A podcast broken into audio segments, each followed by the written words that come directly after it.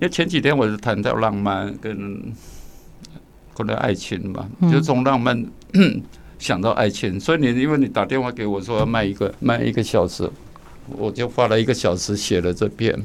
那我想以后有一系列的，每次都有一小篇，那个有时候长有时候短。奇怪，我怎么感觉这么暗？怎么都这原来太晚了，所以从这样开始引起，就前几天我写了浪漫，在你就从这样开始讲，然后再进入，我们再谈一谈，也许到时候我再念一点。好啊，好啊。那我也想有系列的，我在车上跟你讲有系列的，呃。